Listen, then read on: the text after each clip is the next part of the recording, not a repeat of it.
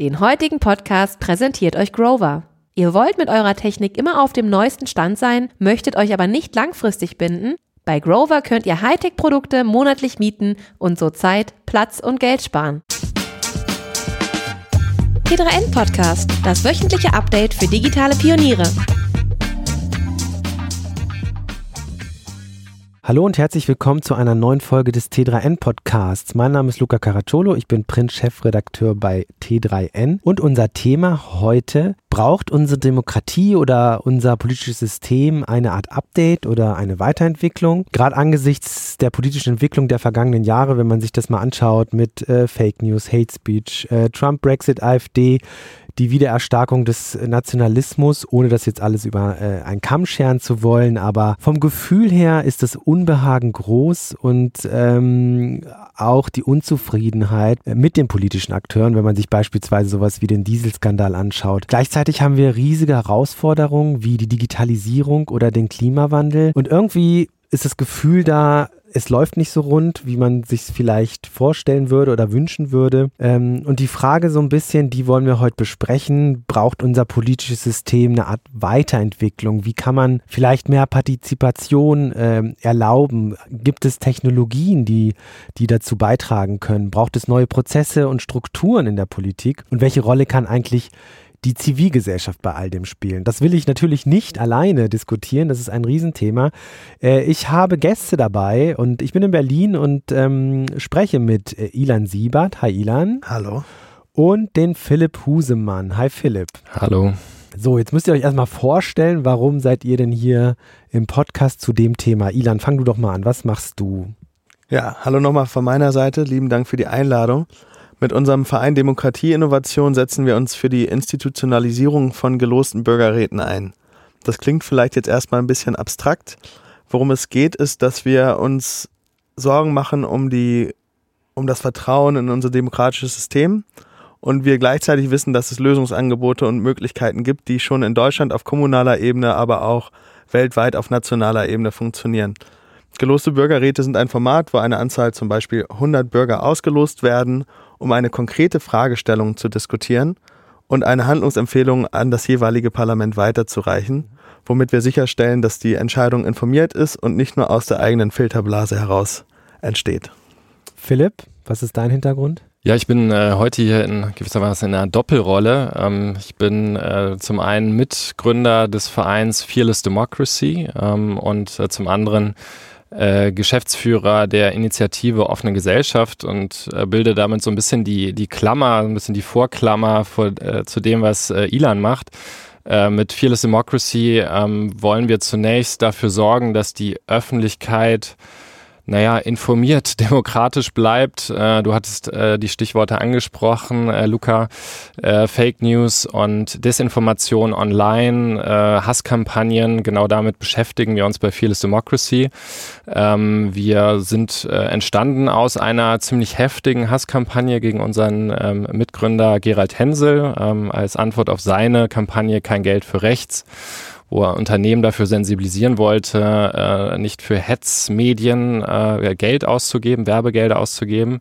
Äh, und da haben wir erfahren, äh, was es da für eine Kraft gibt äh, in Teilen der neuen digitalen Öffentlichkeit, äh, die sehr aggressiv vorgeht und Leute versucht mundtot zu machen, äh, demokratisch engagierte Menschen äh, systematisch aus dem Diskurs versucht rauszuboxen äh, mit Mobbing und, und äh, Hetze. Und da haben wir gesagt, da müssen wir A hinschauen und das analysieren, demaskieren mit Datenanalysen, mit journalistischer Arbeit, mit, ähm, mit Medienkooperation, mit Investigativjournalisten. Und zum anderen wollen wir eine Schutzplattform ähm, bilden für äh, Menschen, die vom Hass betroffen sind. Das heißt Hate Aid und äh, geht jetzt bald groß online im Januar und Februar. Mhm.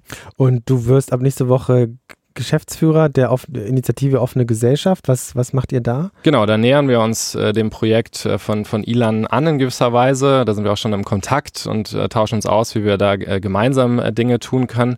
Äh, die Initiative Offene Gesellschaft ähm, versucht hat das Motto, dafür ist das Neue dagegen.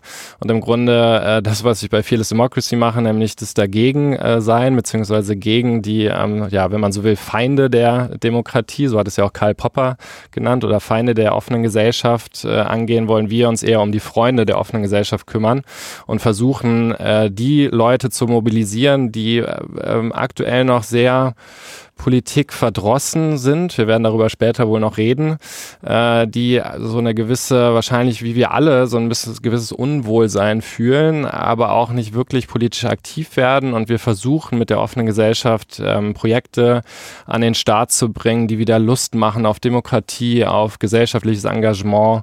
Äh, und ähm, ja, dazu vielleicht später noch ein bisschen ja, mehr, wenn wir ja, darüber reden. Ja, genau. Ähm, apropos Unbehagen, Politik, Verdrossenheit. Ich habe mal ein paar Zahlen rausgesucht äh, und war selbst ganz erstaunt, äh, wie weit diese Politikverdrossenheit offensichtlich schon reicht. Ähm, Politikverdrossenheit ist ja so ein Ding, ich weiß nicht, wie es euch geht, aber wir reden ja seit, weiß ich nicht, 20, 30 Jahren von Politikverdrossenheit. Als ich äh, Politik studiert habe, da haben wir schon darüber gesprochen und ähm, die Frage ist so ein bisschen, hat das Ganze eine neue Qualität erreicht? Ich nenne erstmal kurz die Zahlen, dann können wir in die Diskussion einsteigen. Also Ipsos, ein, eines der größten Marktforschungsinstitute äh, weltweit, hat Ende September eine Studie herausgebracht äh, in Deutschland. Ich glaube, die haben sogar europaweit Bürger befragt, aber in Bezug auf Deutschland haben 60 Prozent der befragten äh, Deutschen gesagt, dass das bestehende System die Reichen und Mächtigen fördert. 47 Prozent sind der Meinung, die Bürger sind den traditionellen Parteien und Politikern gleichgültig. Dazu passt auch die Zahl, dass 75 Prozent, also drei von vier Leuten, äh, politischen Parteien in Deutschland misstrauen. Und ähm, zum, zur Vervollständigung, Vervollständigung noch 67 Prozent misstrauen ihren Banken, 72 Prozent der befragten privatwirtschaftlichen Unternehmen. Also das ist, das richtet sich nicht nur der, gegen die Politik offensichtlich. Ähm, und jeder zweite Deutsche, das lässt sich daran ganz gut ableiten, wünscht sich Politiker, die sich klarer positionieren. Wenn man die Zahlen so hört, was geht euch da durch den Kopf? Habt ihr das Gefühl, es hat eine neue Qualität oder haben wir schon immer dieses Problem gehabt? Ilan. Ja, ich würde ähm, gerne auch nochmal von der anderen Seite kurz drauf mhm. gucken. Mhm. Was ja auch spannend ist, ist, dass ja nicht mal drei Prozent unserer Mitbürgerinnen und Mitbürger in politischen Parteien überhaupt sind. Also es sind weniger als drei Prozent und der Altersschnitt äh, in den beiden Volksparteien ist bei 60 und in den anderen aber nicht viel drunter. Das heißt, die Möglichkeiten zu partizipieren, und da sind historisch gewachsene Parteien einfach erstmal der naheliegendste Schritt, werden gar nicht wirklich, wirklich wahrgenommen. Und das Spannende ist, dass das auch Studien der äh, parteinahen Stiftungen wie der Friedrich-Ebert-Stiftung oder Konrad-Adenauer-Stiftung, eigentlich stiftungsübergreifend, dieses Problem auch schon seit Jahrzehnten erkannt haben. Also in dem Sinne ist es nicht wirklich neu. Das Misstrauen und der Wunsch nach einem vermeintlich starken Mann und einem einer, einem Institutionen-Bashing, um es mal so zu formen, also das Misstrauen gegenüber Gerichten, gegenüber den Parlamenten, das wächst nochmal mehr in den letzten Jahren und das ist, glaube ich, die neue Qualität, die, die dieser Parteien- oder Politikverdruss gerade anbietet. Und das macht mir tatsächlich Sorgen. Also das ist ähm, etwas, was sich immer weiter verstärkt und was ich noch beängstigender finde als das, dass es auch wenig Bürgerinnen und Bürger gibt, die sagen, so kann ich mir Demokratie denken, so kann ich mir Demokratie vorstellen. Das ist etwas, was ich erstrebenswert finde. Mhm. Sondern es ist oft eher eine Haltung von, das ist alles schlecht, aber ich selber kann ja nichts ändern. Und diese Machtlosigkeit oder das Gefühl der Machtlosigkeit sind Situationen, wo man nicht wirklich die Zukünfte oder die eine Zukunft dann kreiert, die man erstrebenswert findet. Mhm. Philipp? Ja, also stimme ich äh, Ilan zu. Und das sind ja im Grunde so die, die gesellschaftlichen Strukturen, die ich würde nicht sagen erodiert sind, in gewisser Weise schon, aber die, die auch ähm, nicht mehr zeitgemäß sind und ähm, bisher entsteht da noch nicht viel Neues. Also wir sehen so die alten Strukturen so langsam ja immer weniger wichtig werden. Parteien ist ein Thema, ein anderes Thema sind zum Beispiel auch so so klassische Strukturen wie Gewerkschaften oder ähm, oder Kirchen. Ähm, das hat, glaube ich, Leuten eine gewisse Sicherheit gegeben und ein ein klar umrissenes Weltbild, einen, einen klar umrissenen Alltag, einen gesellschaftlichen Alltag, ähm, der ähm, ja da war relativ klar, wie das Leben so äh, sich vollzieht und das bröckelt und ähm, es gibt keinen Gegenentwurf ähm, für aus, aus der demokratischen Mitte. Mhm. Ähm, es gibt und es gibt halt gleichzeitig leider Gegenentwürfe aus, aus antidemokratischen Kreisen. äh, die eben äh, genau diese einfachen Antworten geben. Äh, der starke Mann, die starke Frau. Ähm, und das ist natürlich ein gesellschaftlicher Trend, der sich fortsetzt irgendwie von, von äh, Trump zu äh, nun den Wahlen in Brasilien.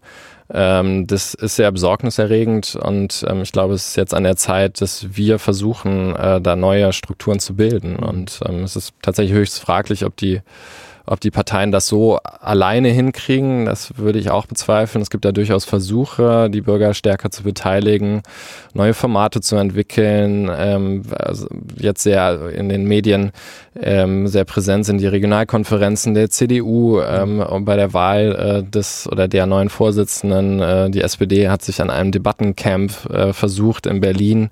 Äh, das sind alles gute Versuche, aber ähm, es, es es ist noch nicht so, dass man denkt, ähm, man hat jetzt eine, eine wirkliche ähm, ja, Option geschaffen mhm. für die Bürger.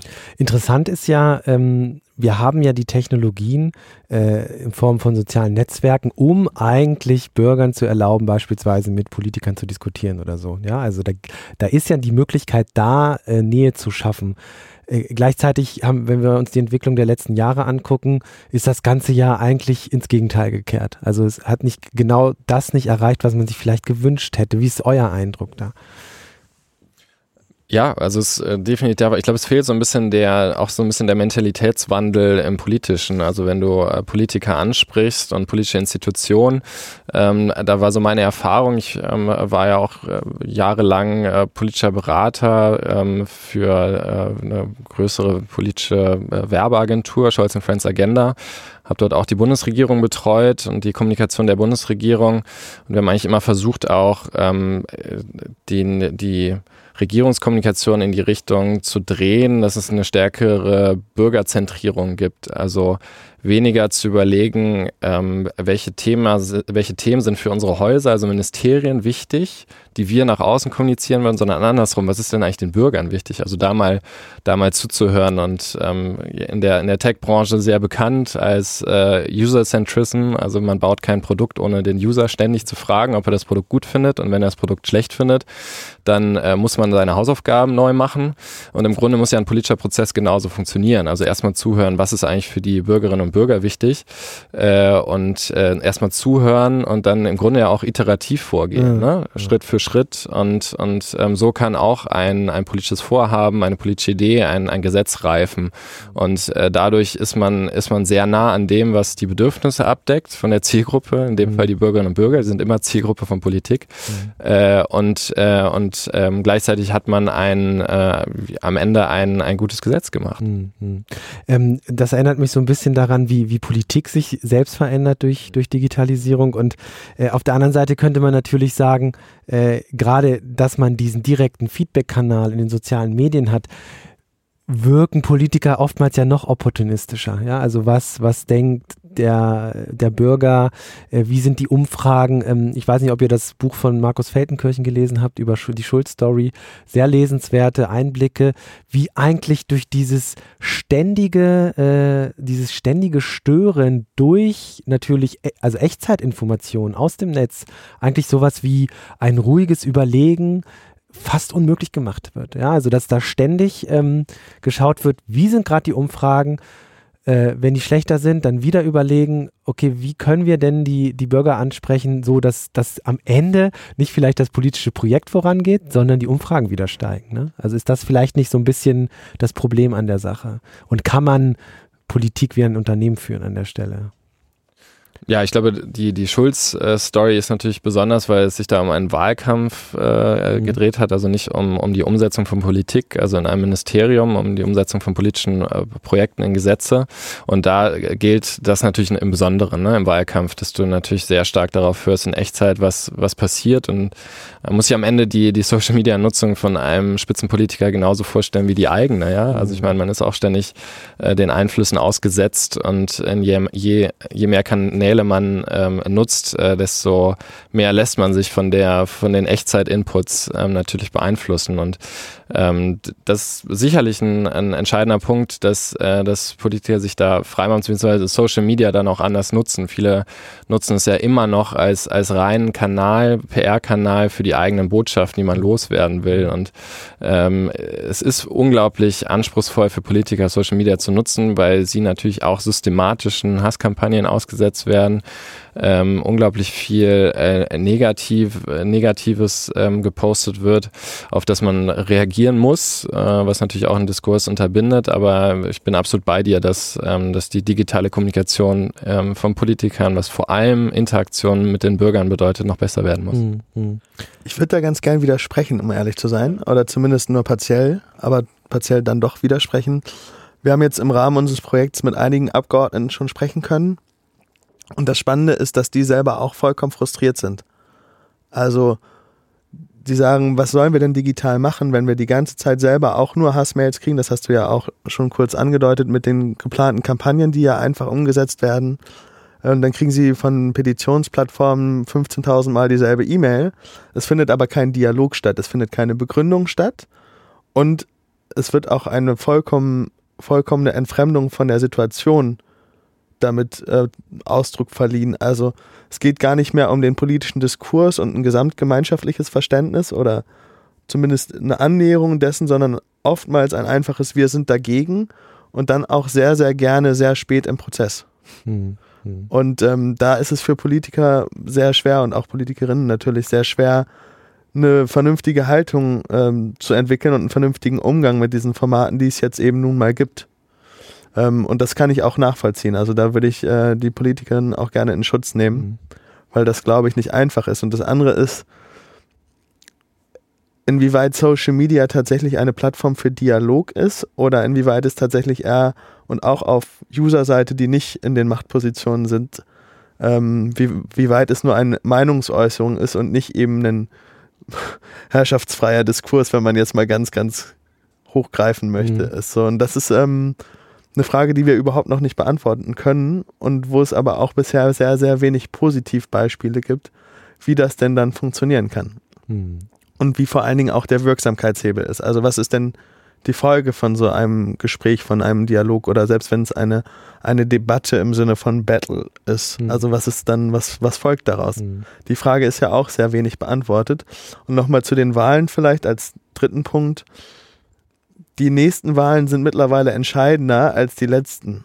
Und auch die Schwierigkeit für die Menschen, die nicht so viel mit Politik zu tun haben, wie wir jetzt zum Beispiel, zu unterscheiden, ah ja, was ist denn jetzt kommunale Ebene, was ist vielleicht Stadtebene, was ist Landebene, was ist Europaebene, was darf wo entschieden werden. Ähm, meistens ist es dann eben grundsätzlich eine, eine Bauchentscheidung mit der Wahl, mhm. aufgrund der Informationen, die ich die zwei Wochen davor gelesen habe. Also wenn ich mir allein die Zahlen angucke, wie wenig die Menschen stabil zu einer politischen Partei stehen, sondern am Tag vor der Wahl auch immer noch nicht wissen, was wähle ich denn jetzt. Mhm. Und das zwischen der Partei, die Partei, FDP, Grün und SPD schwankt, als ein Protobeispiel aus meinem Freundes- und Bekanntenkreis, ähm, dann finde ich das auch wirklich keine leichte Aufgabe für Politiker, demnach Politik zu machen. Mhm. Aber irgendwie müssen sie an, den, an diesen Kern des Problems, das, was du jetzt auch gesagt hast, ähm, wie kann es eigentlich sein, dass ein Großteil der Wähler sozusagen kurz vor der Wahl noch unentschlossen ist und dann aus aufgrund von Bauchentscheidungen äh, dann sich entscheidet ähm, oder aus, aus, aufgrund eines irrationalen Bauchgefühls, weil vielleicht kurz vor der Wahl in der Woche noch was passiert. Auf der anderen Seite leben wir in Zeiten, die noch nie, also in informierten Zeiten, ja. Also jeder kann sich, könnte sich jederzeit sozusagen das, das Wissen aneignen. Äh, nun, hat, nun hat das viel natürlich auch mit äh, sozialen Strukturen zu tun. Ähm, aber vielleicht können wir mal ein bisschen einsteigen in die Diskussion, was können wir denn tun, damit wir stärker informierte Bürger haben, damit vielleicht wir auch wieder ein bisschen mehr Partizipation haben, damit dieses Ohnmachtsgefühl schwindet so, oder zumindest geringer wird. Und dieses klassische, die da oben machen sowieso, was sie wollen äh, und was wir wählen, ist eigentlich egal. Das ist ja eine ne Frustration, die bezieht sich stark aufs Politische. Wir haben auch an den Zahlen gerade gehört, es, ist, es richtet sich aber generell gegen Institutionen, es können auch Unternehmen sein beispielsweise, Banken, ähm, aber eben auch ganz stark auf die Politik. Ähm, ja, die Frage, wie kann man, wie kann man da ansetzen, Ilan? Ihr macht, seid da ja ganz äh, aktiv.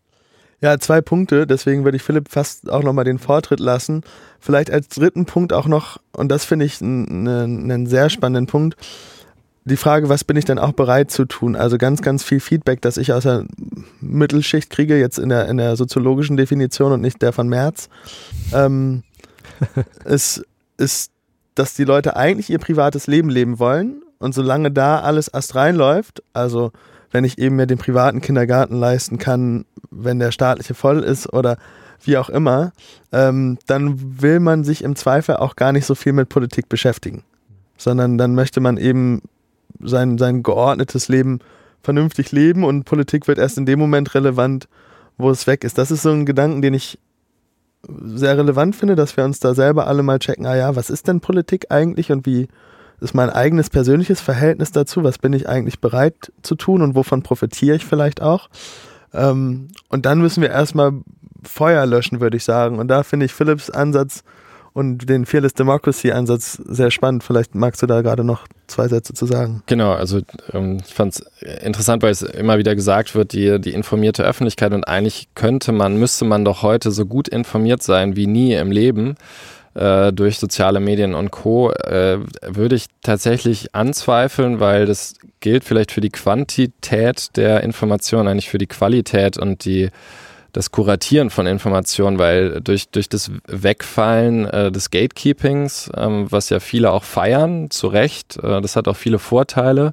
Äh, also, dass es nicht mehr so stark äh, die wenigen dann meistens damals weißen Herren gab, die entschieden haben, was relevant ist, was in die Zeitung kommt, was ins Radio kommt, was in Fernsehen kommt, welche Leute eingeladen werden, um darüber zu reden.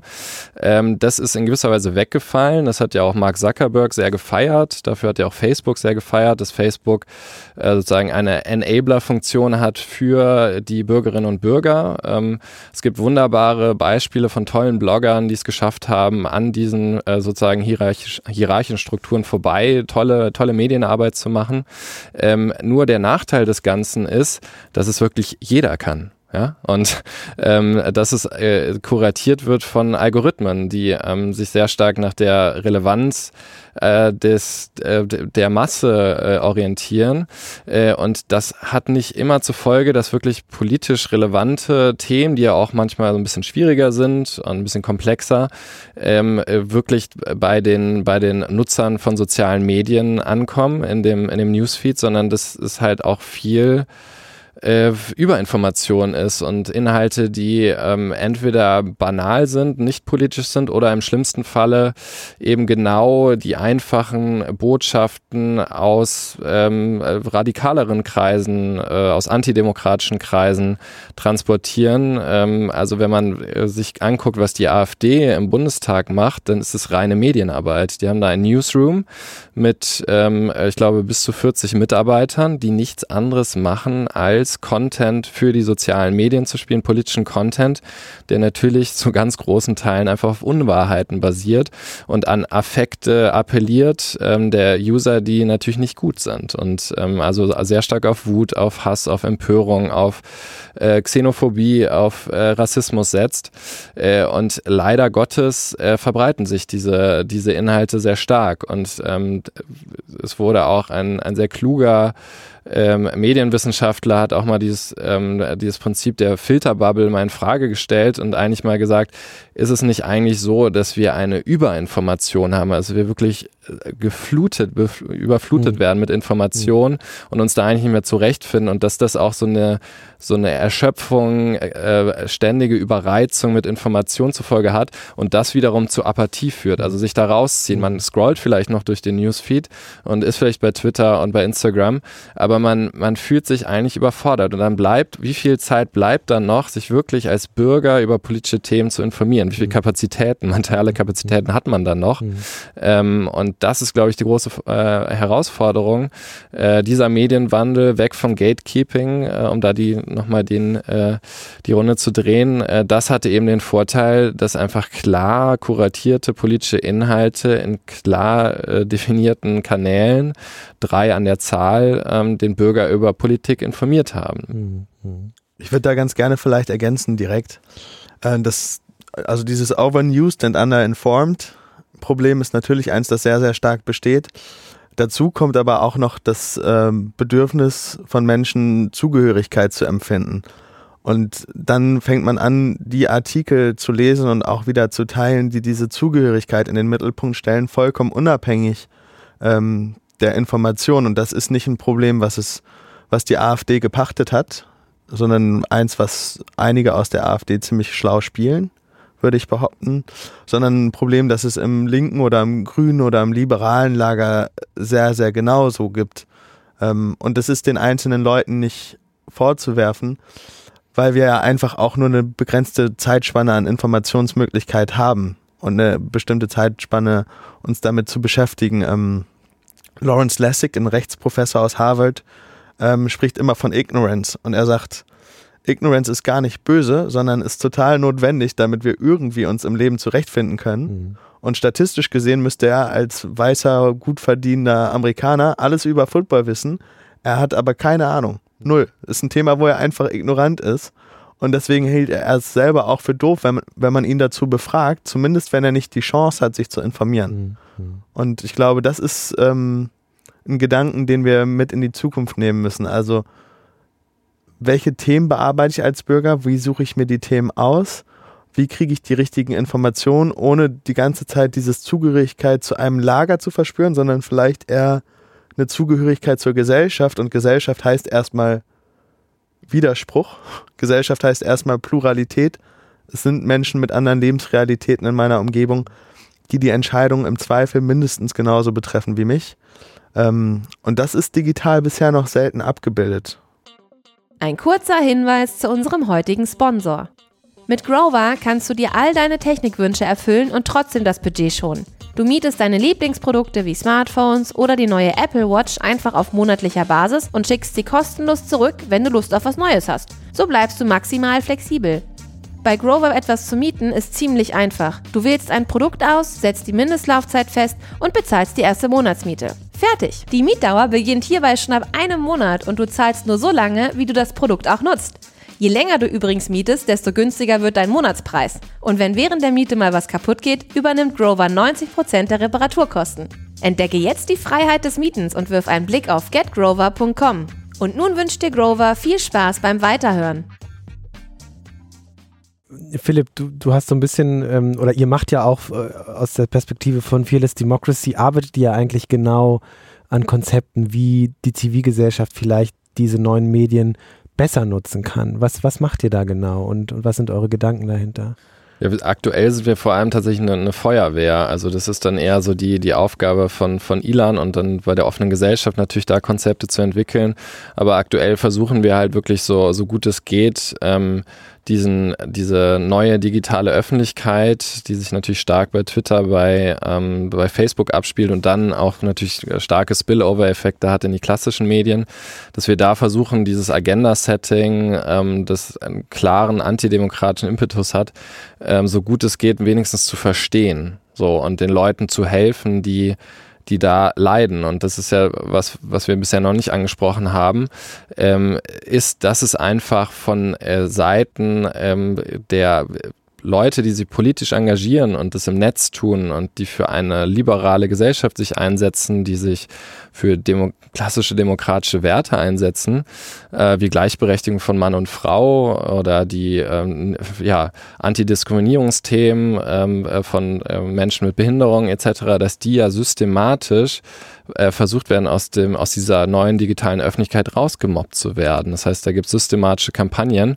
äh, gegen diese Menschen und ähm, da sind wir da und versuchen zu unterstützen, dass diese Leute ähm, äh, wirklich ähm, ihre Stimme behalten und aktiv bleiben, äh, sich nicht davon einschüchtern mhm. lassen und sich nicht vertreiben lassen, mhm. weil das ist natürlich ein ganz klassischer Schulmobber, mhm. eine Schulmobber-Systematik, am Ende so lange rumzumobben, bis die Person einfach nicht mehr auf den Schulhof mhm. geht mhm. und sich nicht mehr äußert. Mhm. Und wir wollen in der Metapher bleiben, so ein bisschen den, den, den Schulhof für alle äh, möglich machen und äh, bis den Mobbern sagen, nee, stopp. Äh, und ähm, wir, wir verfolgen das nach, was ihr da macht. Und in dem Fall sind das äh, Hasskampagnen, die stark über Twitter ge getrieben werden. Äh, und da haben wir Datenanalysten im Team, die eben genau diese Kampagnen analysieren, schauen, von, aus welcher Ecke das kommt, also quantitative und qualitative Untersuchungen. Und die überführen wir dann mit einer äh, Redakteurin, die bei uns im Team ist, in Artikel, ähm, wo wir dann diese, diese Hasskampagne ähm, erläutern, äh, journalistisch. Ähm, das heißt, um, ihr arbeitet da mit Medien zusammen? Oder genau, wir arbeiten mit Medien zusammen. Wir haben mit dem, äh, mit dem Blog über Medien von Stefan Niggemeier und Boris Rosenkranz Medienkooperation äh, in der äh, Kategorie Filterblasenschwäche. Ähm, das haben wir ursprünglich ge gegründet.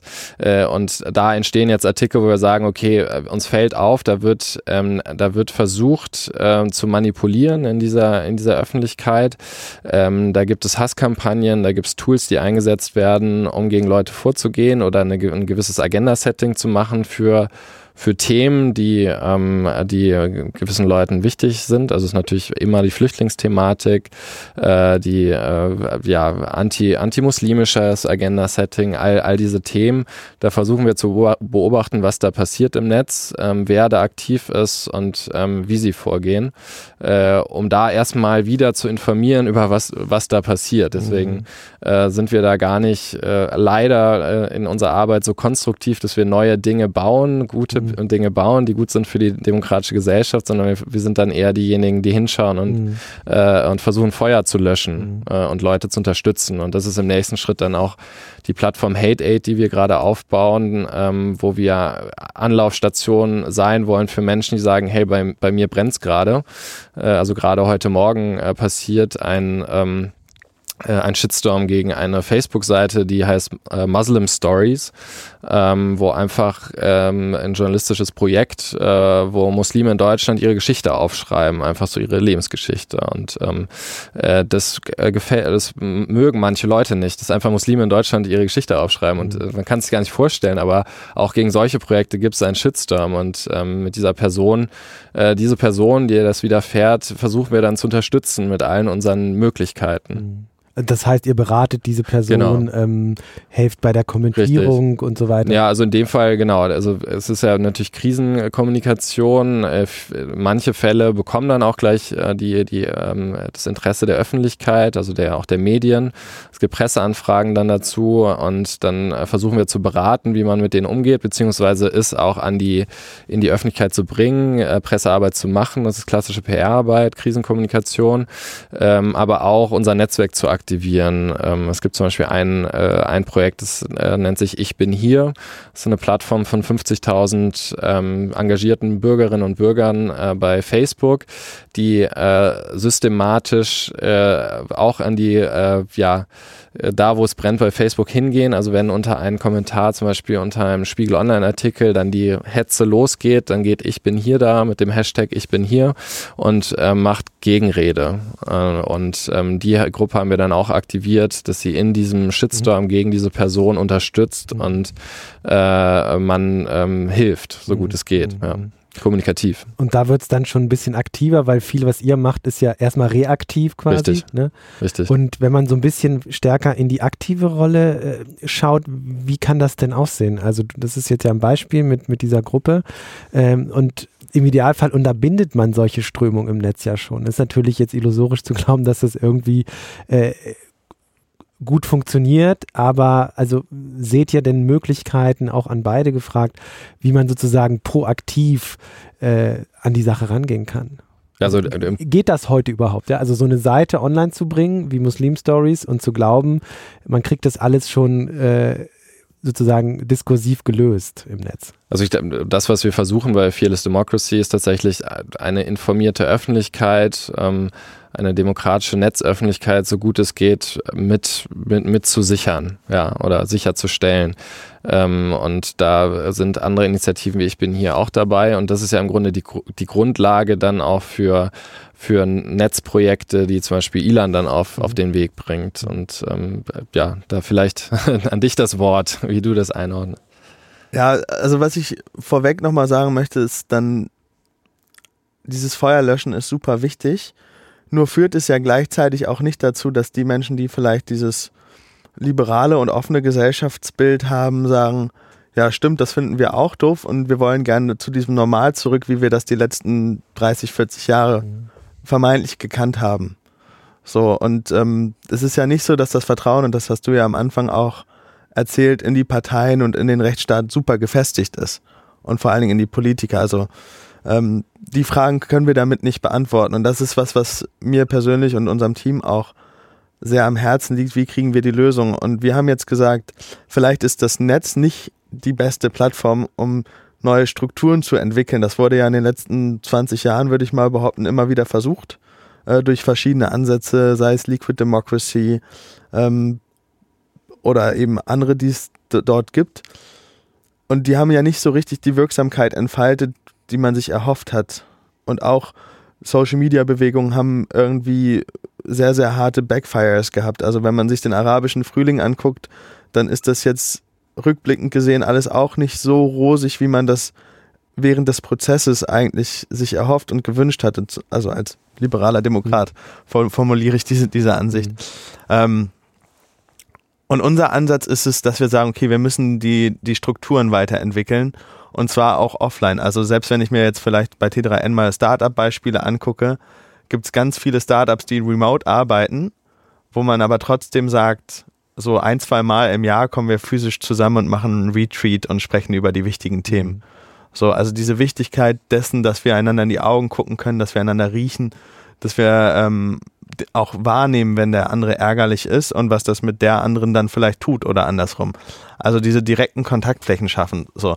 Nun ist es aber natürlich schwierig, das mit 80 Millionen Deutschen zu machen. Also wir können ja nicht 80 Millionen Deutsche zu jeder politischen Frage in einen Raum bringen und sagen, so jetzt müssen wir aber mal wieder sehen, was das mit uns macht und dann müssen wir auch noch informiert Entscheidungen treffen. Und dafür haben wir gesagt, wir nehmen einfach ein Konzept, das es schon gibt und das schon funktioniert. Und das sind geloste Bürgerräte. Das hat selbst in Deutschland Tradition. Seit den 70ern gibt es was, das nennt sich Planungszelle. Das ist, glaube ich, der Zeit geschuldet, dieser Name. Äh, wo das im ähnlichen Verfahren gemacht wurde, wo 30 Leute ausgelost worden sind für zwei bis vier Tage, um dann mal ein konkretes Thema zu besprechen. Was wir machen, orientiert sich eher am irischen Beispiel der Citizens Assemblies. Das irische Parlament hat gesagt, Same-Sex Marriage ist ein Thema, das wir sehr, sehr schwierig besprechen können im Parlament, weil alle Parteien um Stimmverluste fürchten, plus weil es in jeder Partei unterschiedliche Antworten zu dieser Frage gab. Und es ja trotzdem eine ist, die sich, die es zu beantworten gilt, weil eine Minderheit sich diskriminiert gefühlt hat. Aus meinem persönlichen Empfinden zu Recht, aber das, also das ist ja erstmal irrelevant, weil es ja um die gesellschaftliche Frage geht. Die haben gesagt, wir machen jetzt mal Folgendes, wir losen 99 Menschen aus der Gesellschaft aus. Also sie gehen auf dieses ganz, ganz ursprüngliche Demokratiekonzept, das schon im antiken Griechenland bestanden hat, nämlich das Losverfahren zurück und sagen, wir nehmen das für eine konkrete Frage, der der Same-Sex-Marriage und noch drei, vier andere und geben diesen Leuten, die ausgelost worden sind, zehn Wochenenden, wirklich zehn ganze Wochenenden Zeit, sich mit diesem Thema auseinanderzusetzen, Informationen zu kriegen, mit Experten zu sprechen, mit Meinungsträgern zu sprechen. Also sowohl Biologen als Ethikprofessoren als die Kirche, die ja in Irland ein großer Player ist, durften diese Gruppe von Menschen briefen und ihre Sichtweise auf das Thema darlegen und, oder eben die wissenschaftliche Expertise anbieten. Und danach sind diese 100 Leute in einem sehr gut strukturierten und moderierten Prozess in die Diskussion gegangen mit diesen anderen 99 oder 98 Leuten, die eben auch vor Ort waren was heißt, mit Menschen in Diskussion zu gehen, die man noch nie im Leben wirklich wahrgenommen hat. Ja, und wahrscheinlich auch von der Sozialstruktur ganz unterschiedlich, ne? Also Total. Menschen, die vielleicht gut reden können, andere, die das eher nicht beherrschen. Genau, und wo dann eben die Moderation eingreift, nicht um inhaltlich zu lenken, selbstverständlich, sondern einfach um einen guten Dialog stattfinden zu lassen, ohne dass dann vielleicht so jemand wie ich hingeht und sagt, so eine Kleingruppe, die kriege ich schon durchdiskutiert, mhm, mhm. die haben am Ende meine Meinung, sondern dass man genau diese Effekte rausnimmt. Und was sie dann gemacht haben, und das ist, finde ich, auch spannend, weil ich nicht sage, alles, was Partizipation ist, ist gut, sondern ich finde eine repräsentative Demokratie in der, in der Grundidee schon sehr, sehr wertvoll, aus schon vorher genannten Punkten von alle wollen eigentlich auch ihr privates Leben leben.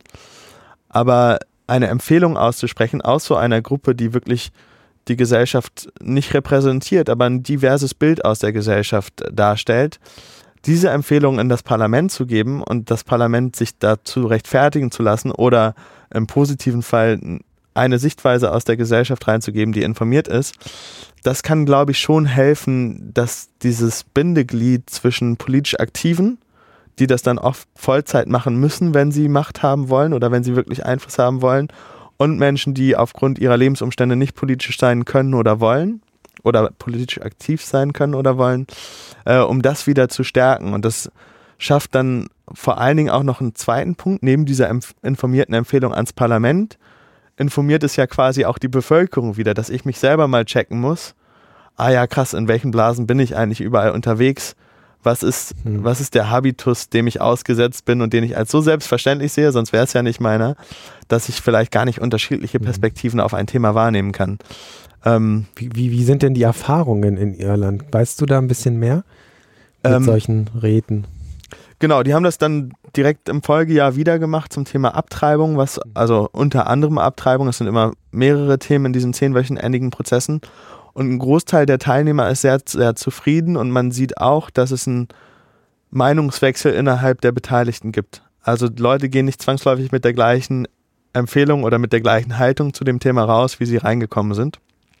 Und sowohl das Parlament als auch die, die Teilnehmer sind relativ glücklich damit. Was noch nicht ganz so gut funktioniert, und da bin ich dann doch wieder Freund der digitalen Welt, äh, ist die Kommunikation für Menschen, die nicht teilgenommen mhm. haben. Und damit der Bekanntheitsgrad dieser Formate. Also da ist es sicherlich noch ausbaufähig. Ähm, Nochmal kurz zum Verständnis, ja. das heißt, diese Gruppen ähm, bilden eine Meinung aus und kommunizieren eine geschlossene Meinung dann ans Parlament oder wie funktioniert das genau? Und das Parlament nimmt es als eine Empfehlung auf, kann aber genau so gut etwas anderes beschließen. Natürlich dann. Genau, also da muss man sich natürlich Beispiel für Beispiel angucken und in Deutschland könnten wir sagen, wir machen das nochmal ganz anders, weil wir das eine lieber mögen als das andere oder uns sinnvoller erscheint als das andere.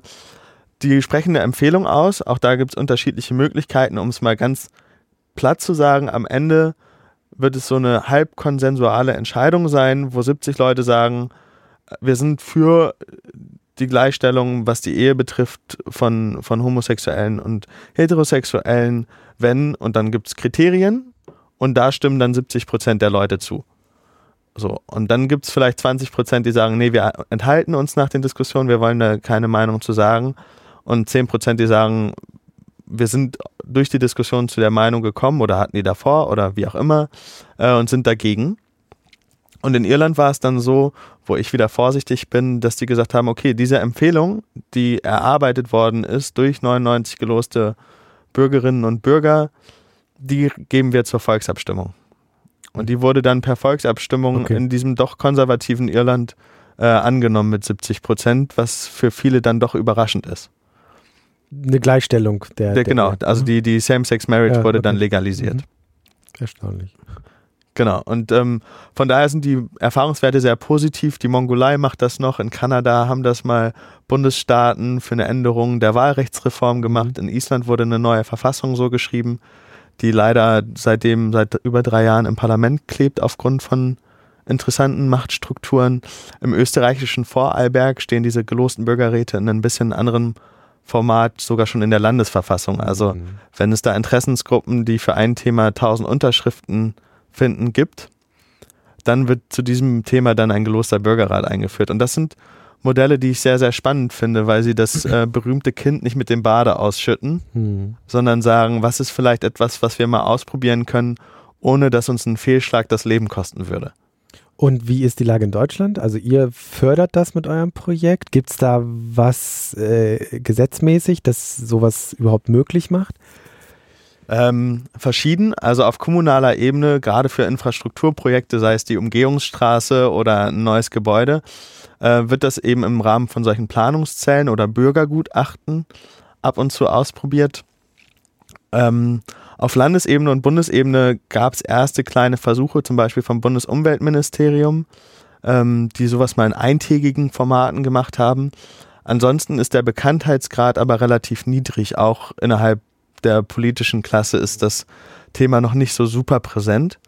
Ähm, und da kommen wir dann ein bisschen rein. Also mit unserem Verein Demokratie Innovation und dem, eben konkret dem Projekt Es geht los, ist unser Ziel zu sagen, okay, wir machen das auf Bundesebene, weil das Format funktioniert und wir machen das aus der Zivilgesellschaft raus. Also wenn wir das schaffen, genug Spenden einzusammeln, genug Stiftung für uns zu gewinnen, äh, um einen ersten gelosten Bürgerrat zu einem zu definierenden Thema durchzuführen, dann machen wir das einfach mal.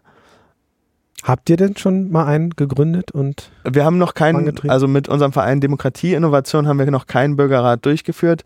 Unser Partnerprojekt, wo Kete, meine Hauptprojektpartnerin, auch ähm, mit dabei ist, wird im Februar ein erster geloster Bürgerrat auf kommunaler Ebene in Frankfurt stattfinden zum Thema Bürgerbeteiligung zusammen mit der Stadt. Mhm. Also das findet wie gesagt schon statt und auch in Freiburg gibt es eine Initiative, die das zusammen mit der Politik aufsetzen will. Äh, in München gibt es eine Gruppe von Menschen, die sich dafür stark macht. Also da ist gerade Bewegung und auch übrigens ähm, weltweit, also auch in anderen europäischen Städten gibt es Menschen, die ein ähnlichen, ähnliches Vorgehen haben. Was wir hören, sowohl von der Verwaltung als auch von Politikern, ist, dass sie ein Beispiel brauchen, auf das sie verweisen können. Also diese Innovation aus dem Parlament selber heraus oder aus der Verwaltung selber wirklich wirksam zu gestalten, ist sehr, sehr schwer. Mhm. Ähm, und da das eher so eine Copycat ist, also in der Startup-Szene vergleiche ich das gerne mal mit Zalando, ähm, müssen wir eigentlich gar nicht so ein großes Prototyping mehr machen, weil wie das Konzept funktioniert, wie das Model funktioniert, ist eigentlich relativ simpel und, und nur noch eine Reproduktion von Leuten, die das schon mhm. erfolgreich gemacht haben. Also der Professor, der das in Irland mit angeschoben hat, zum Beispiel, ist in unserem Beraterboard und sagt ganz einfach so, das sind die Schritte, das ist ein mhm. gutes Konzept. Ähm, also der Prozess ist jetzt nicht, muss man nicht erfinden, den gibt es, den könnte man übernehmen sozusagen. Es gibt, es gibt kleine Abwandlungen ja, ja. und Entscheidungen, wie es ist, die man immer treffen kann. Mhm. Äh, Mache ich das eine jetzt lila oder grün? Mhm. Ähm, also da, da gibt es nur noch kleine Entscheidungen und das ist, was uns ver, veranlagt hat zu sagen, okay, lass uns das mal auf Bundesebene ausprobieren äh, wo wir in der Finanzierung jetzt gerade stecken und versuchen, möglichst viele Menschen für diese Idee zu begeistern. Ähm, sind aber auch bereit, ein Pivot zu machen, wenn wir jetzt hier schon in dieser Szene sind. Gibt es da, dann kann man sich der Sprache mal bedienen. Ja. Äh, gibt es da null Unterstützung aus der Politik finanzieller Art? Oder? Genau, die könnte es geben. So, also das ist ähm, wieder so eine Mindset-Frage. Also wir verstehen uns eben als zivilgesellschaftliches Bündnis mhm. und natürlich könnten wir Anträge für dieses größte Projekt, das es gerade in Deutschland gibt, Demokratie Leben schreiben und dann können wir uns noch an die ganzen Stiftungen wenden, die es gibt. Also es gibt ja auch sehr, sehr viele politische Stiftungen, die solche Sachen fördern.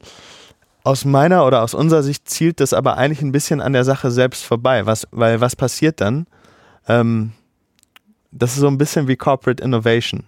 Also dann wird jemand mit einer Idee im Idealfall gesagt in, in einem großen Corporate, schreib mal bitte einen Businessplan über drei Jahre und wie du ihn umsetzen willst und dann bezifferst du auch noch jede Stellschraube mit zwei Nachkommastellen und dann setzt du das um und dann schauen wir mal, ob wir das finanzieren, bevor du dann wirklich anfängst, das umzusetzen.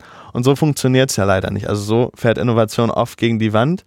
Ähm, plus viele Bürgerinnen und Bürger würden dann sagen, ja, es ist jetzt das, die nächste Partizipationsschiene aus der Politik und am Ende wird das sowieso wieder äh, verschwimmen. Und da sagen wir einfach, wir brauchen diesen emanzipatorischen Akt aus der Zivilgesellschaft. Mhm. Philipp, wie, wie siehst du die, die Ansätze, die ja, ihr beschreibt? Ganz, ganz wichtiges Thema. Ich würde vor allem äh, auf den letzten Punkt eingehen, den Ilan gesagt hat und das fortführen, also die, die Finanzierung von all diesem Engagement. Und also für mich kristallisiert sich da so eine so eine neue Zivilgesellschaft oder ein neuer Zweig der Zivilgesellschaft heraus. Es sind viele Leute, die wirklich so also ein so eine Gründermentalität haben, ähm, die vielleicht auch schon ein bisschen Startup-Erfahrung haben. Ich glaube, bei dir ist das der Fall. Ich war auch mal im Startup.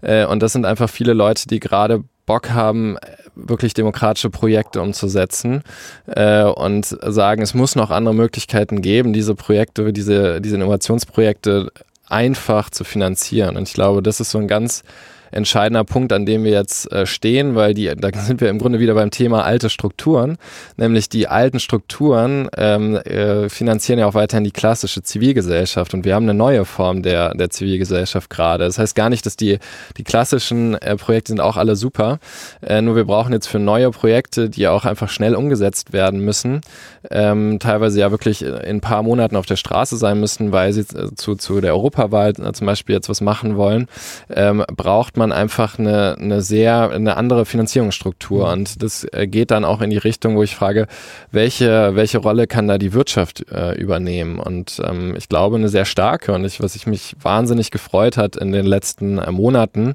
ist, dass es so ein gewisses Aufwachen gab, auch von, äh, von Unternehmen wie äh, Siemens, wo der Vorstandsvorsitzende Joe Keser sich sehr intensiv, sehr leidenschaftlich eingesetzt hat für die offene Gesellschaft, weil er auch Leidtragender war von einer Hasskampagne äh, gegen seine Person, auch in den sozialen Medien. Auch das haben wir damals bei Fearless Democracy beobachtet, was da passiert. Das waren bis zu Morddrohungen gegen den Sohn. Also ganz, ganz schlimme Sachen, die ja passiert sind. Da hat Joe Käse auch mehrmals äh, auch sehr emotional geäußert bei LinkedIn-Post. Ähm, dann ein zweiter Highlight, zweites Highlight für mich in Sachen Engagement aus der Wirtschaft und wirklich Passion auch für die offene Gesellschaft äh, war die, die Rede von äh, Herrn Höttges, dem Vorstandsvorsitzenden der Telekom, als Eröffnungsrede bei der Demexco wo er auch wirklich appelliert hat an, an die dort Vertretenen, wir müssen auch einstehen für die offene Gesellschaft. Und zwar nicht nur, weil das, äh, weil äh, eine offene Grenzen, offene Gesellschaften wichtig sind ähm, für, für Wirtschaftsinteressen, sondern schlicht, ähm, weil wir unsere, ähm, unser demokratisches Leben äh, behalten wollen, also unsere, unsere gesellschaftliche Offenheit. Ähm, und äh, das ist auch für, für Unternehmen total wichtig. Und da würde ich mir auch wünschen, äh, dass das äh, Unternehmen da mehr finanzielle Verantwortung übernehmen, um, um äh, tolle Projekte möglich zu machen. Also so eine Art, wenn man so will, so eine Art Inkubator für die Zivilgesellschaft mhm. auch werden für, für Projekte, die, die man schnell möglich machen kann. Wie sind da eure Erfahrungen? Fließen da Gelder von Seiten der Wirtschaft oder ist das eher schwierig aktuell noch? Es ist, es ist immer noch schwierig, weil ich glaube, es gibt einige CSA-Projekte bei Unternehmen. Das ist so der, der klassische Ding. Es hat dann immer aber auch mal so einen PR-Fokus. Ich glaube, also man braucht Corporate Social, Corporate Social Responsibility. Das hat also sozusagen eine aus der Corporate-Brille heraus und da geht es eher um die Integration von Projekten in die in das eigene Unternehmensbild, in die eigenen Unternehmenswerte und weniger wir tun jetzt was. Eigentlich muss man das auslagern, in, wenn man so eine Art Inkubator mal weiterdenkt, ähm, äh, dann müsste das natürlich von einem, zum Beispiel einem Fonds ähm, finanziert werden, der unabhängig ist, der unabhängig wirkt und der, der gefüttert wird von, von mehreren Stellen. Also auch, da denke ich aber auch an, an Facebook oder an Google oder an Twitter. Die müssen ja jetzt auch Verantwortung übernehmen. Das hat ja auch Mark Zuckerberg inzwischen erkannt, äh, dass da was passieren muss. Und ähm, ich glaube, dass es, dass es diesen Fonds braucht für, für die zivilgesellschaftlichen Akteure, für die zivilgesellschaftlichen Projekte. Äh, und der muss ganz stark auch aus der, aus der Wirtschaft gefüttert werden, weil es gibt ohne Ende Leute, die anpacken wollen mhm. und machen wollen mhm. äh, und Gutes tun wollen für, für die Gesellschaft und damit eben auch für die wirtschaftlichen Strukturen. Mhm. Wie ist das bei euch? ich würde mich in, in, weiten Teilen anschließen und natürlich ist es, je größer das Unternehmen ist, desto erfolgreicher muss ein Projekt schon sein, um gefördert zu werden. Also mhm. es ist wie auch im Venture Capital. Man kriegt das Venture Capital nicht, wenn man nicht schon einen Prototypen hat und wenn man nicht schon irgendwie den Markt ansatzweise mhm. schätzen kann, was da geht. Aber ist so. die Bereitschaft da, also, ähm, wenn ihr Gespräche führt? Sie wird geäußert. Mhm. Also gerade in Demokratie, ich habe das, glaube ich, im Vorgespräch hier mit äh, dem Unternehmen, wo wir hier sitzen, mhm. ähm, schon mal angedeutet. So, es gibt ganz, ganz viele Leute, die sagen, es ist ja super, dass du das machst und Demokratie ist total wichtig. Aber ich habe ja mal Betriebswirtschaft studiert und aus, der, aus dem Personalmanagement gesehen ist Demokratie eher so ein Hygienefaktor. Also mhm. solange es da ist, freut sich keiner drüber und ist eigentlich auch jeder bereit, so viel zu streichen, wie mhm. es nur geht mhm. für die demokratische Förderung. Ähm, das fällt einem erst auf die Füße, wenn es weg ist. Mhm. So, und bis dahin bin ich aber nicht wirklich bereit, was dafür zu machen. Und das ist der eine Punkt. Und der andere Punkt, den finde ich auch sehr, sehr spannend. Das ist so ein Selbstverständnis davon, dass wir die Gesellschaft schon mit alleinig Wirtschaft gestalten können. So, und das geht sowohl aus meiner Perspektive an die Unternehmen selbst, aber auch an alle Menschen, die da drin arbeiten oder auch die als Selbstständige arbeiten. Also wenn ich die Wirtschaftswelt positiv gestalte, dann habe ich ja der Gesellschaft schon genug geholfen. Mhm. So, und dann, das finde ich ein, ein, sehr, sehr spannendes Bild von Gesellschaft. Ähm, weil erstmal, was ist die Alternative? Also wenn ich der Wirtschaft nicht, äh, wenn ich der Gesellschaft nicht durch meine Arbeit helfe, was, wofür arbeite ich dann eigentlich? Also was tue ich da als Gegenfrage? Und das Zweite ist, ähm, können wir Gesellschaft wirklich nur gestalten, wenn wir daraus Profit ziehen. Also sollte es nicht auch einen Raum geben, wo wir Gesellschaft haben und leben, der nicht profitorientiert ist, was Wirtschaft ja zwangsläufig ist und der den Raum es auch braucht und wo ich mhm. größter Fan von bin. Also es ist ja nicht so, dass ich jetzt äh, an die Wirtschaft bin, aber ein Verständnis als jetzt mal sehr konservativ gesprochen als demokratischer Staatsbürger oder Staatsbürgerin, das erlebe ich sehr, sehr, sehr wenig oder nur dann in einem gesprochenen Bereich und nicht in einem, okay, und wo komme ich da jetzt in die Handlung? Was mache ich? Hm. Äh, ich habe mit vor ein paar Monaten mit Marina Weißband Podcast aufgenommen. Da ging es ganz stark darum, wie man sozusagen in Schulen schon so ein Bewusstsein dafür schafft bei den einzelnen Schülern und Schülerinnen, sozusagen, dass man politisch verantwortlich ist. Ja, also überhaupt wieder Verantwortung irgendwo zu lernen. Was, wie seht ihr das? Also was habt ihr da für eine Meinung? Inwiefern müssten solche Projekte nicht vielleicht sogar in Schulen ansetzen? Oder habt ihr da in die Richtung vielleicht sogar was schon, Philipp? Ja, also das geht wieder so in die, in die Richtung unseres Themas informierte Öffentlichkeit, also weil, weil man jetzt einfach in der, man muss sich ja vorstellen, wir alle sind, glaube ich, noch in unserer Schulzeit groß geworden mit, mit Medienmarken wie der Spiegel, mhm. die Tagesschau, Tagesthemen. Also all sowas. Äh, wir hatten ja schon, ohne wirklich zu wissen, was die da so machen in der Tagesschau und beim Spiegel wussten wir ja, das sind so die, also das sind so die Gatekeeper, ne? das war uns ja schon klar. Äh, und das ist ja im Grunde weggebrochen. Und ähm, man muss vor allem Medienkompetenz lernen und ähm, das, da gibt's ja auch zig Projekte, um um, den Schülern beizubringen, wie man sich informiert. Es mhm. geht wieder zurück äh, auf die Frage, nicht, ähm, wir haben nicht ein, ein zu wenig an Informationen, sondern ein, ein zu viel und wer hilft uns dabei? Auch mir persönlich, ehrlicherweise, ich tue mich auch immer schwerer damit, wirklich mich zu informieren, als, als obwohl ich politisch interessierter Bürger bin. Ich finde es zunehmend äh, schwierig und äh, wie schwierig muss das sein für für junge Schülerinnen und Schüler, die, die nicht mit einer also klar umrissenen Medienstruktur groß geworden sind. Ne? Und da muss man, glaube ich, ran.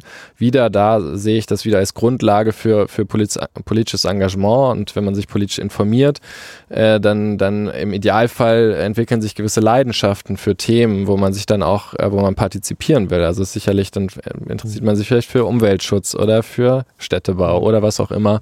Und ähm, da muss man aber erstmal informieren. Hm. Milan? Ähm, ich, ich werde einen Teufel tun und sagen, dass ich dagegen bin. ähm, natürlich bin ich dafür. Natürlich braucht es Projekte in Schulen und das Aula-Projekt ist eins, was ich zum Beispiel mhm. spannend finde, obwohl ich da auch gerne wieder eine analoge Ergänzung mhm. zu der digitalen Plattform. Ganz kurz, das ist das Projekt von Marina Weißband, die das äh, federführend betreut. Ähm, und die geht, die haben halt eine App entwickelt, wie an Schulen ähm, Projekte von Schülern sozusagen mitverantwortet werden können. Also wo sie abstimmen können. Also sozusagen Liquid Democracy in Schulen Schulen so ein bisschen, ähm, ja, so ein bisschen weitergedacht. Ne? Genau. Äh, Finde ich spannend. Auch da würde ich gerne ein bisschen aus dieser Wahllogik raus und ein bisschen mehr in die Dialoglogik mhm. rein und nicht nur online auf einer Plattform, mhm. sondern eben auch offline, äh, was die ja aber auch ankoppeln. Also nochmal, genau. ich finde das Projekt schon super spannend und finde das gut. Ähm, aber auch da wieder und dann. Mhm. Also jetzt erleben Schüler und Schülerinnen in Schulen wie das funktionieren kann und was sie machen und danach gehen sie in die echte Welt, um es mal so zu formulieren. Mhm. Also die werden halt erwachsen und, und versuchen dann ihren Platz in der Gesellschaft zu finden, wie wir alle das irgendwie tun. Und da gibt es dann wieder Parteien und NGOs und Parlamente und dann verdrängt sich das aus dem Leben. Mhm. So, dann habe ich das zweimal gemacht und habe das als positive Erfahrung. Aber die Struktur, in der wir jetzt gerade Politik machen, lässt diese Möglichkeiten ja eigentlich gar nicht so zu. Und da ähm, wünsche ich mir auch, dass daraus ganz viele aufgeklärte Bürgerinnen und Bürger entstehen, die sagen, okay, dann ändern wir was. Ähm, also und, was es braucht, sind und quasi dann auch ändern, aber wir brauchen die anschließende Strukturwandel. Zwischen, zwischen Zivilgesellschaft und, und Politik. Quasi. Genau, wir ja. brauchen diesen Strukturwandel, der es Menschen möglich macht, auch ohne Vollzeiteinsatz, ohne Parteibuch zu einzelnen Fragen, die gesellschaftlich relevant sind, beizusteuern. Und da habe ich bisher noch kein besseres mhm. Format äh, kennenlernen dürfen als Losprozesse. Und Philipp, glaubst du vielleicht, dass es da auch digitale Möglichkeiten gibt? Also Ilan ist ja stark für dieses auch das Ganze offline zu denken, nicht immer nur digital. Ähm, was glaubst du? Muss es schon allein äh, aufgrund der Anzahl der Leute, die es mhm. betrifft, weil ich finde das super, was, was ihr da vorhabt ähm, mit den äh, Bürgerräten. Aber das ist ja schon in, sein, in der Struktur limitiert auf, sagen wir mal, ein paar hundert Leute. Das heißt, die die Weiterleitung des Ganzen muss ja dann im Grunde auch, das hast du ja auch schon erwähnt, äh, Ilan, passieren. Also ich glaube, so diese, dieses klassische Community Building ähm, ist da, glaube ich, sehr, sehr wichtig und ähm, die Weiterleitung dann, in, vor allem was die Kommunikation angeht, in digitale Kanäle. Und ich finde so aus der Zivilgesellschaft ein sehr sehr interessantes Beispiel ist äh, Compact. Ähm, ich weiß nicht, ob, ob ihr die, nee. die kennt. Mhm. Äh, das ist eine, ja, auch im Grunde eine Campaigning-Plattform, äh, die sehr stark aus der Umweltbewegung kommt, ähm, die allerdings auch sich jetzt anderen Themen widmet, wie zum Beispiel auch ähm, Hate Speech. Ähm, da sind wir im Kontakt mit, mit unserem Projekt Hate Aid gekommen, ähm, mit Compact und haben gemeinsam auch Kampagnen äh, gefahren und worauf äh, Compact setzt, ist auf, ähm, auf die eigene Community, die sie aufgebaut haben im Laufe der Jahre und die haben zwei Millionen Menschen, die wöchentlich oder fast täglich teilweise Newsletter bekommen. Äh, und so ist natürlich keine ständige Interaktion und Kommunikation zwischen Campak den Mitgliedern, aber es ist zumindest eine Community gebaut äh, worden und so hat man zweierlei. Zum einen kann man sich als Organisation finanzieren, auch durch äh, Microfundings und zum anderen ähm, kann man gemeinsam innerhalb dieses Korpus äh, wirklich Kampagnen fahren, also äh, sich politisch äußern ähm, und das machen die auch wirklich sehr, ähm, sehr schnell und sie machen das sehr stark über Petitionen und Unterschriftenaktionen äh, und wirken da auf den, äh, auf den klassischen politischen Prozess ein, sehr erfolgreich. Und ich glaube, das ist total wichtig, dass man als, als Organisation äh, ähm, fußt auf einer Community. So, ob man jetzt zivilgesellschaftlich unterwegs ist oder im Binde oder zwischen, zwischen Politik und Zivilgesellschaft. Und das wird ja wahrscheinlich auch euer Anspruch sein, dass ihr so eine Art Community auch bildet und zumindest ähm, es nicht nur diese 99 Bürger sind, die dann ähm, entscheiden, sondern äh, ja, so viele Leute wie möglich mhm. ein, einzubinden sind. Genau, da habe ich verschiedene Punkte zu. Ähm, also erstmal verstehen wir uns nicht als Lobbyverband für konkrete politische Interessen, sondern für einen konkreten politischen Prozess. So von daher ist natürlich unser Wunschbild, dass wir eine Community von 80 Millionen haben, weil es eben nicht darum geht, ob ich für den für das absolute sofortige Stopp von Kohleabbau bin oder dagegen, ähm, weil es nicht darum geht, ob ich für ein Tempolimit bin oder dagegen oder für Organspende, wie auch immer, also diese ganzen Themen, sondern weil es darum geht, wie reden wir in der Gesellschaft miteinander und wie treffen wir Entscheidungen. Und da sind gerade ja irgendwie alle unglücklich. Also die Politikerinnen und Politiker sind unglücklich, Bürgerinnen und Bürger sind unglücklich und zwischen diesen Institutionen gibt es auch kein Vertrauen. Und ich wage sogar anzuzweifeln, dass so Petitionsplattformen dieses Vertrauen stärken, sondern dass die momentan zumindest im bestehenden System das Vertrauen im Zweifel eher schwächen und ein größeres Gegeneinander aufbauen als ein vermeintlich besseres Verständnis füreinander. So, was nicht heißt, dass ich dagegen bin. Das ist eine Komponente im politischen Prozess, der super wichtig ist und der auch bitte erhalten bleibt, aber alleinig nicht zu einer Vertrauenssteigerung zwischen den verschiedenen Akteuren ähm, beiträgt. Und mein Wunsch wäre, dass wir gesellschaftliche Institutionen schaffen, weiterentwickeln, die dieses Vertrauen stärken. Und dafür ist jetzt unser Ansatz, dass wir eben auf Bundesebene diesen Bürgerrat durchführen. Ähm, das aber auch auf kommunaler Ebene geht, dass sich Leute gründen und finden, die das kommunal machen, auf Landesebene, dass die Politik das möglichst schnell übernimmt. Also unser Ziel ist äh, ein möglichst schneller Exit, wenn man so will. Ähm, dass es wirklich eine institutionalisierte Struktur ist und wo wir auch zu einem Gesellschaftsverständnis kommen, weg von, ja, aber ihr könnt nicht alle auslösen, auslosen, mein Nachbar soll da bitte nicht drin sitzen, weil der ist doof. So, hin zu einer Struktur, wo man sagt, okay, ich bin vielleicht nicht genau der Meinung von der Empfehlung dieser 99 informierten Bürger dann und Bürgerinnen. Aber ich möchte, dass sich meine Abgeordneten dazu verhalten. Und das ist, glaube ich, ein, ein, sehr, sehr sinnvoller nächster Schritt. Und das macht das Community Building aber natürlich schwer, weil es natürlich leichter ist, ein Narrativ zu haben, wo wir sagen, ja, wir sind jetzt aber für Weltfrieden oder wir sind also ein bisschen polemisch argumentiert, aber ihr seht die Linie, auf die ich hinaus will. Aber ich glaube ganz, also da ist aber entscheidend, ähm, glaube ich, es, es, braucht dann ja doch den Austausch und das ist ja das Grundproblem, ne? Also dass, dass es am Ende äh, man so ein bisschen diese die da oben ähm, Systematik wegkriegt. So. Und das ist ja total sinnvoll, da Bürgerräte ähm, einzusetzen, weil die Bürger, auch die, die nicht beteiligt sind in den Bürgerräten, äh, sich vielleicht stärker repräsentiert fühlen durch diese sagen wir 99 Bürger, die das dann mitentscheiden. Äh, gleichwohl wollen ja auch diese dann 80 Millionen ähm, auch in irgendeiner Weise dann auch da mitreden, kommunizieren, dass wir uns die Möglichkeit haben. Und da ist die Frage, wie sie das tun. Also was das wage ich zu bezweifeln, um ehrlich zu sein. Okay.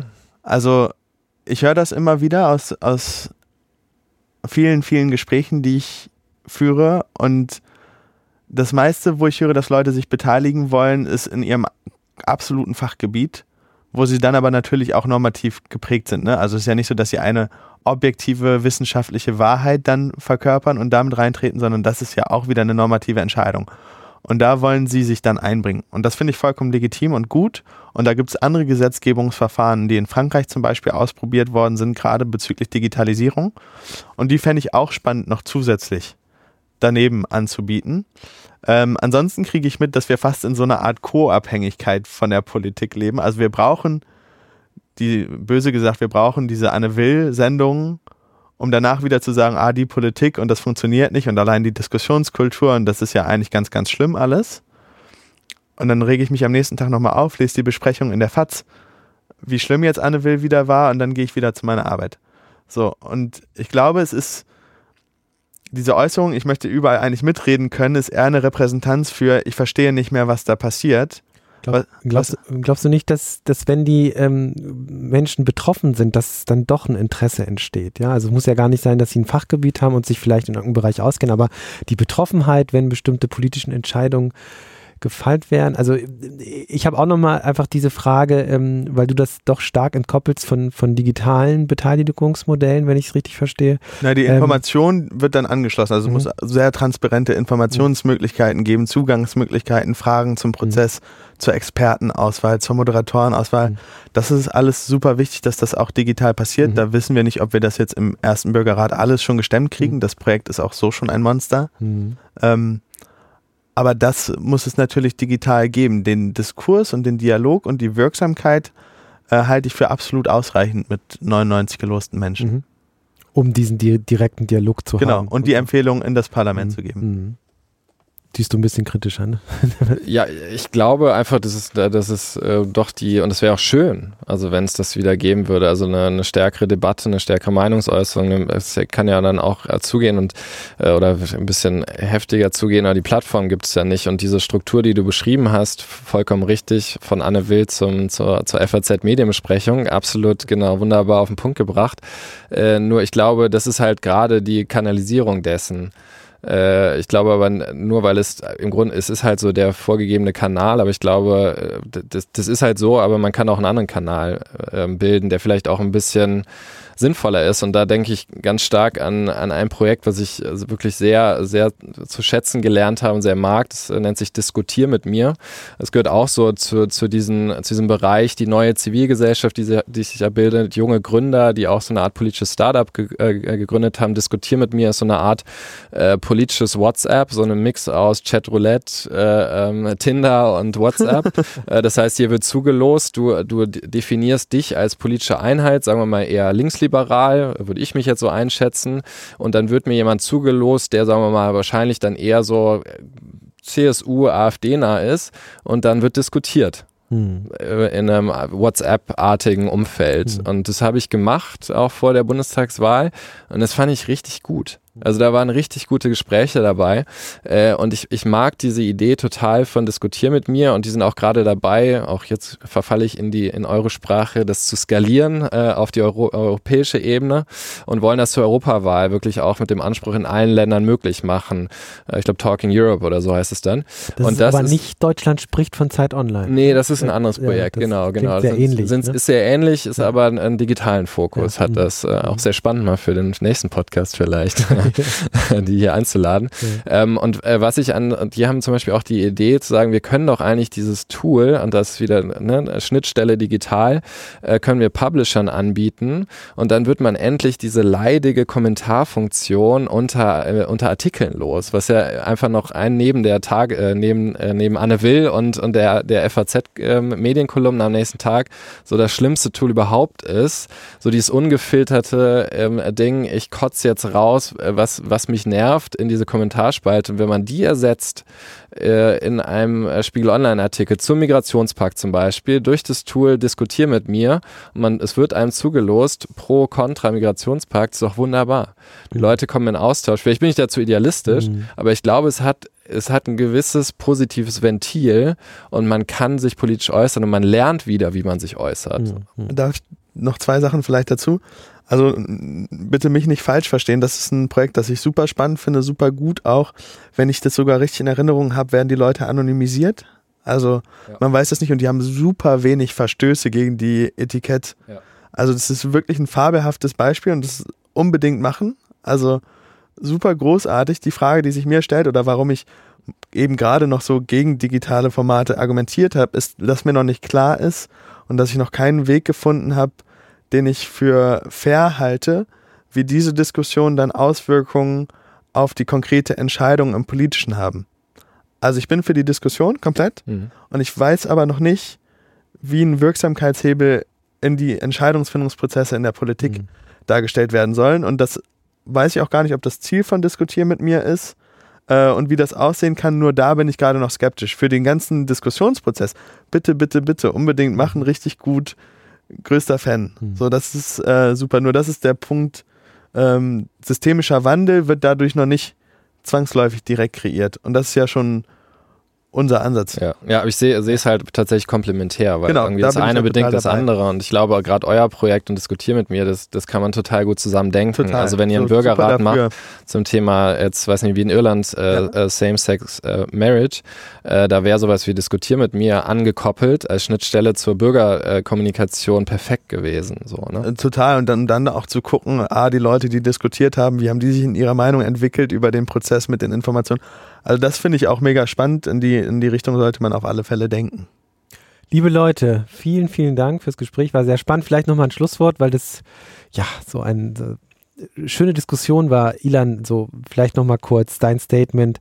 Ähm, wie kann man diese, wie kann man die, die, die Zivilgesellschaft stärken? Also ähm, wie können wir es schaffen, diese Institution zu vielleicht zu fördern, um halt wieder mehr Beteiligung zu erreichen? Mein Vorschlag wäre, findet euch mit einigen wenigen Leuten aus eurer Nachbarschaft zusammen und gründet einen Verein, um den ersten Bürgerrat in eurer Community zu veranstalten. Äh, da könnt ihr auch gerne auf uns zukommen oder auf das Frankfurter Projekt mehr als wählen für Hilfe. Und ansonsten freuen wir uns natürlich auch über jegliche Unterstützung. Ähm, was wir konkret suchen, könnt ihr auf www.esgehtlos.org finden. Und Philipp, vielleicht noch ein Schlusswort von dir. Wie, wie bekommen wir dieses, diese Hassrede stärker in den Griff? Ich, ich würde sogar jetzt äh, komplementär zu dem, äh, was gerade Ilan gesagt hat, äh, auf die, aufs große Ganze gehen. Du warst in dem, im Kleinen, das ist wunderbar. Äh, und ich würde da eher darauf ähm, fokussieren, was eigentlich jetzt die offene Gesellschaft machen kann. Und da ich ja nun äh, bald bei der Initiative Offene Gesellschaft bin, ähm, habe ich den, den Anspruch oder die, die Vision, dass es ähm, tatsächlich ein neues ein Dach gibt für all diese zivilgesellschaftlichen Akteure, die da unterwegs sind, die die Projekte umsetzen wollen, wo wir, wie wir gerade diskutiert haben, wahnsinnig viele Schnittstellen sehen und Möglichkeiten der Zusammenarbeit. Und es fehlt so ein bisschen. Und das zusammenzubringen äh, unter dem Dach der offenen Gesellschaft, äh, um dann eben auch Akteuren zu sagen, Leute, wir brauchen so einen Inkubator für, für neue, für, für gute Projekte, die sich schon durchgesetzt haben, die müssen finanziert werden. Und bitte, liebe Wirtschaft, mhm. ähm, äh, tragt da euren äh, Teil dazu bei. Ja. Das ist so mein, mein Anspruch. Ja. Sehr, sehr, sehr groß gedacht, aber mein Gott, man muss in, äh, heutzutage groß denken, glaube ich. Ja, und nochmal in Richtung Hassrede.